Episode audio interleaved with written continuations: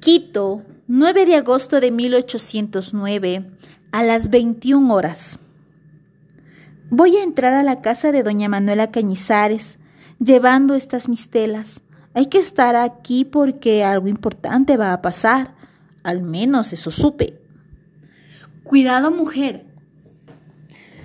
Otra vez están reunidos los patriotas, están organizando la Junta Suprema de Quito. Quieren ser más autónomos, pero se declaran fieles al rey de España.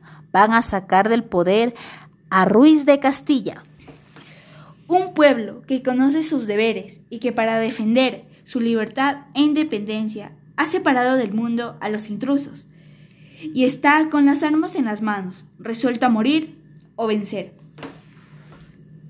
Puedo ver que en esta sala están Manuela Cañizares, Juan de Dios Morales, Juan Pablo Arenas, Antonio Ante, Manuel Rodríguez de Quiroga, Carlos Larrea. En realidad, eh, puedo contar casi 70 personas. Siento el retraso, pero me han avisado a último momento. Tenemos a 20 soldados de nuestro lado, pero debemos conseguir más. Voy al cuartel real. Es medianoche. La incertidumbre reina en la sala. Se puede advertir en las miradas que se cruzan los presentes.